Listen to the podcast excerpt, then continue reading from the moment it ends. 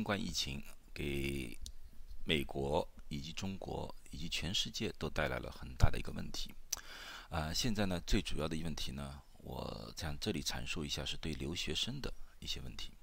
因为留学生呢，现在处于一个非常尴尬的阶段，他们呢要留在美国，呃，要继续学习，可是家里呢家人呢又全部都在中国，啊，留学生的家长其实有些时候比留学生本身更加着急。这里面呢，大家有一些呢是对美国的一个医疗啊、社会啊有点不大了解啊，产生的一些疑问。另外一些呢，也就是孩子第一次离开自己身边这么长时间，特别在这么大的一个疫情之下，绝对是有很不放心的。今天呢，我就阐述一下美国的医疗啊，你们要注意点什么问题，应该采取一些什么样的措施，希望呢对大家有点帮助。先谈一谈。一般的情况之下，大家都知道，医生保证是医疗的一个主要的部分。一般学生到这里来读书，学校基本上都规定一定要买保险，医疗保险。普通情况之下，一些头疼脑热的，你们一般都去学校里面找学校的医生啊，学校的卫生部里面看一看就可以了。当然，这个里面有一点限制，什么限制呢？就是时间上的限制。学校的那个医疗部呢，不会二十四小时一直开放的，他们一般是朝九晚五的这种一种情况。呃，所以说晚上如果有什么紧急情况的话，他就不方便了。第二呢，就是说寒暑假他们很多时候是不开放的，因为学生应该都回国的啊。所以说对一部分准备留在美国啊，不想回国或者在工美国有工作或者有科研项目的不回国的，那么这个又不合适了。资料资源的问题，这毕竟是个学校的一个卫生部，不可能有非常完美的设备。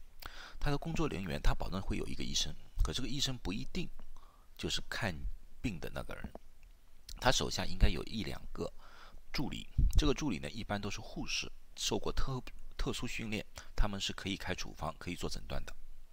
一般你们见到的，一般都是这些助理。我们英文叫 nurse practitioner。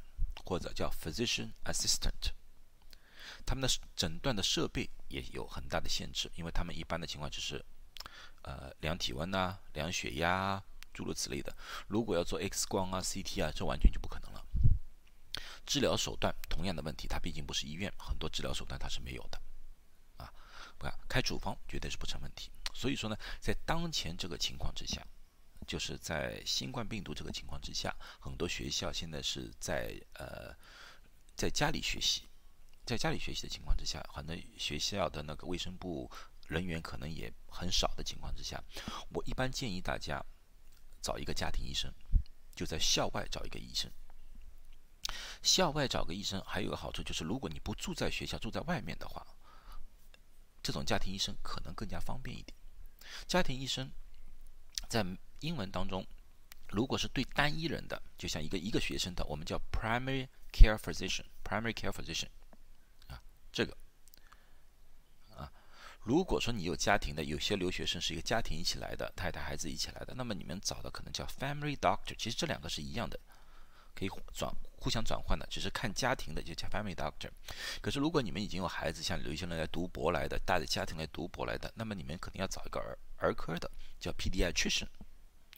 如果是个女学生的话，啊，她真的想找一个比较专业一些的妇科的，那么你们要找什么叫 OBGYN 妇产科的医生，这就是你们要找的一些医生。那么怎么找这些医生？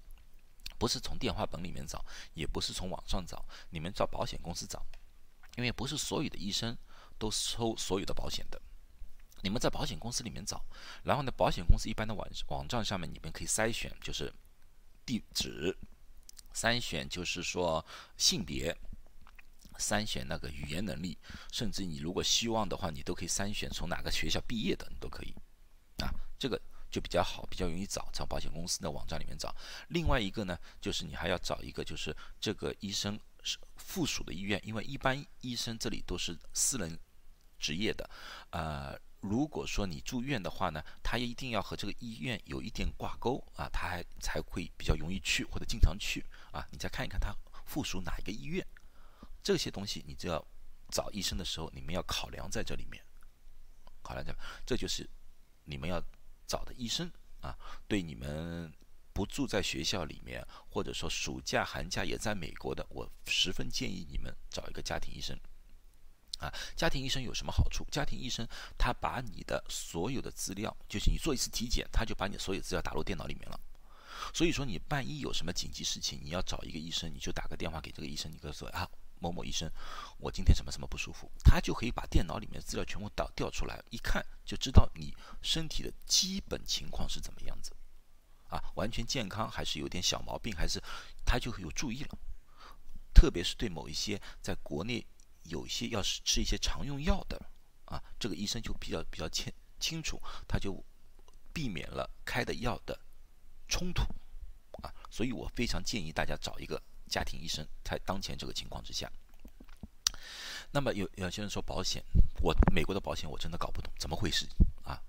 美国的保险大的分两种，一种叫 HMO，一种叫 PPO 啊。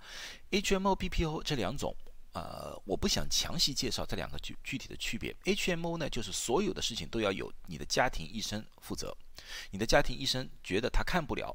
转去专科医生啊，PPO 呢，就是在一个范围之内，它有可能有几十个或者几百个医生组织一个群体，你在这个群体之内，你随便看哪个医生都行。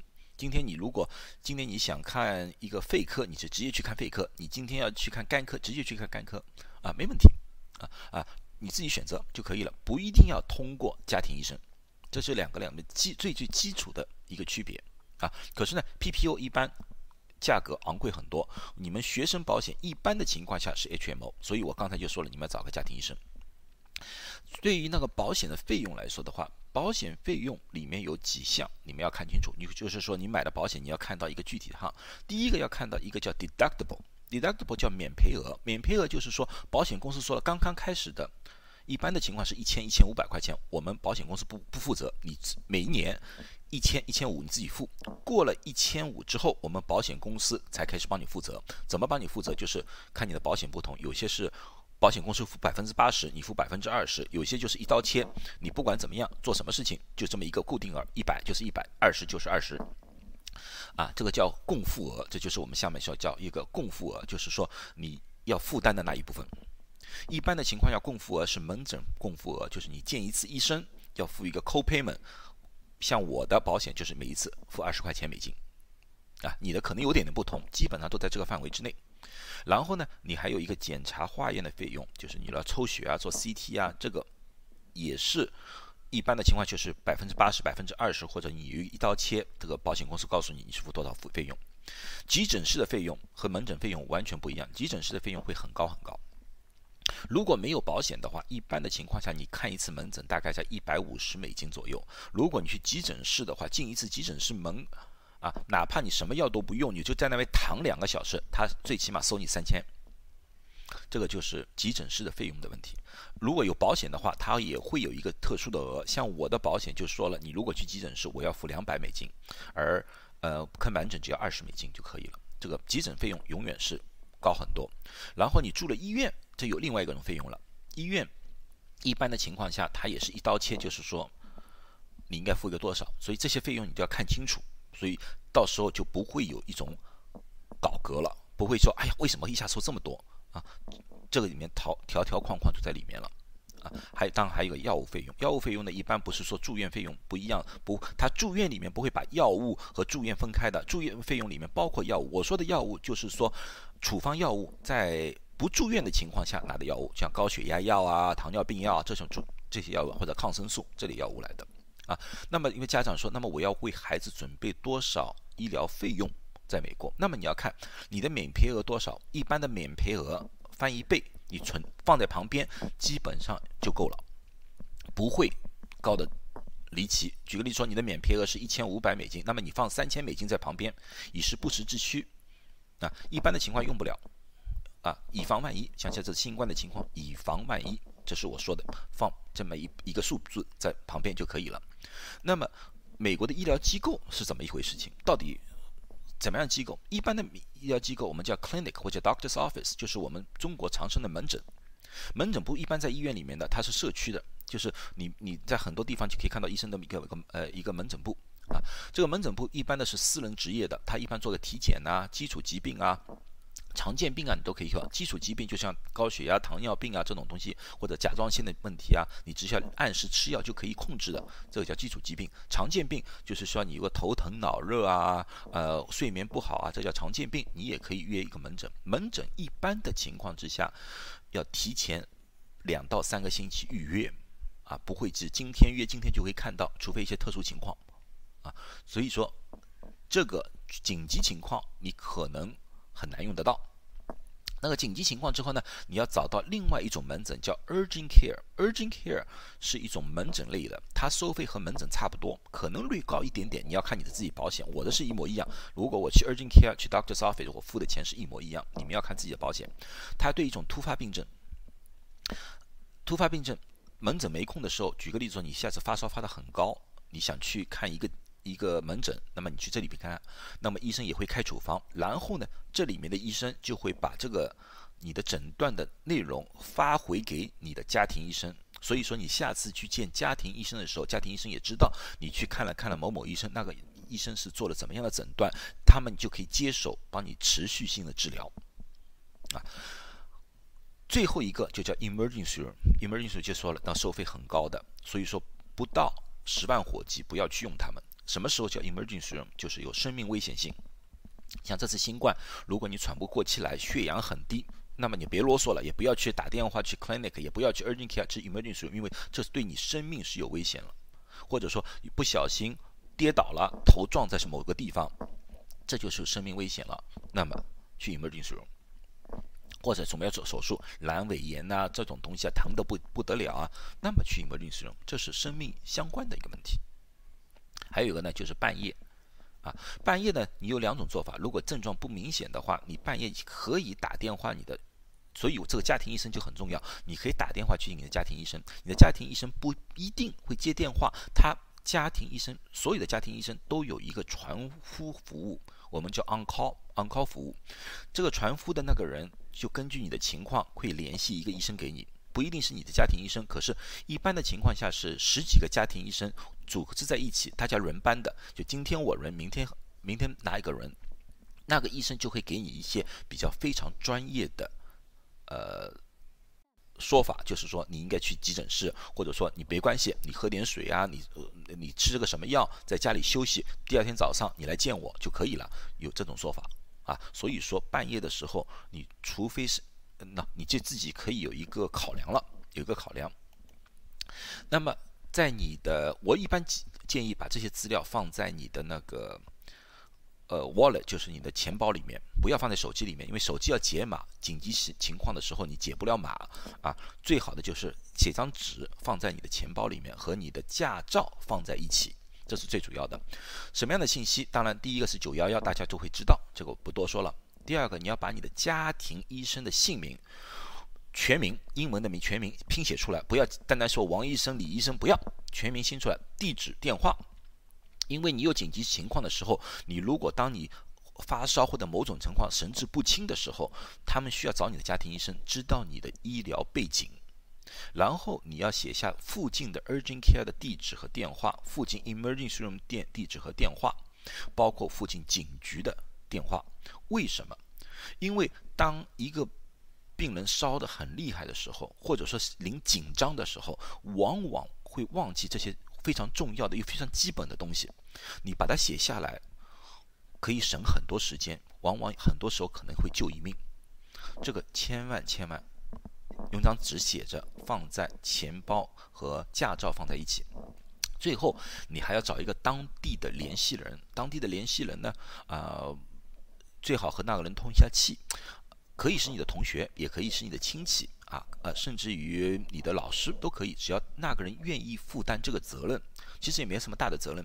其实你就告诉他，如果这个学生我发生了一些什么样的问题，我的神志不清楚，无法表达我的事事情的时候，你要代帮我代言，你要帮我联系某某人，包括我的国内的父母啊，包括我的老师、我的学校，你要把这个。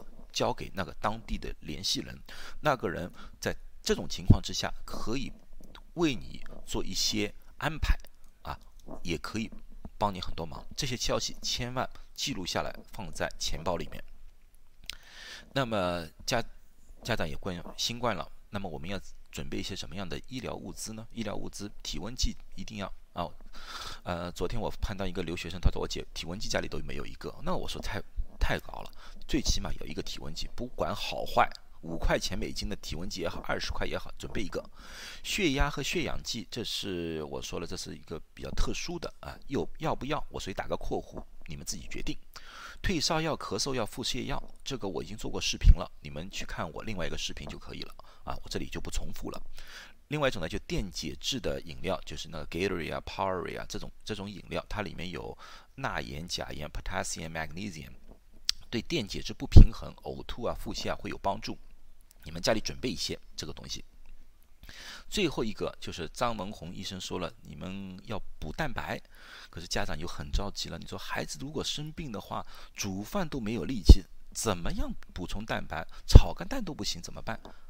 你们要喝蛋白饮料，这是专门是给病人用的，医院里面康复病人用的，它里面包含蛋白而且够一整天的。需要你们要看说明，就是他会说一天要喝几瓶这么的，这个在所有的超市里面都有。我建议你们最起码准备二十瓶在家里，万一这个情况出现了啊，就是说呃染病了，发高烧，家里有没有人照顾，有没有地方吃，你喝这个最起码即可保持你足够的蛋白，足够的养料。准备一些，这个东西不贵，我一般大概两块钱左右一瓶，我相信大家都可以负担啊。准备一些在家里，这样子的话呢，你们家长也会放心，留学生本身也有一个保障啊。这就是我今天要说的啊，希望这个对大家有点帮助。如果有什么具体问题的话，欢迎在下面提问，我愿意帮大家一一回答。谢谢。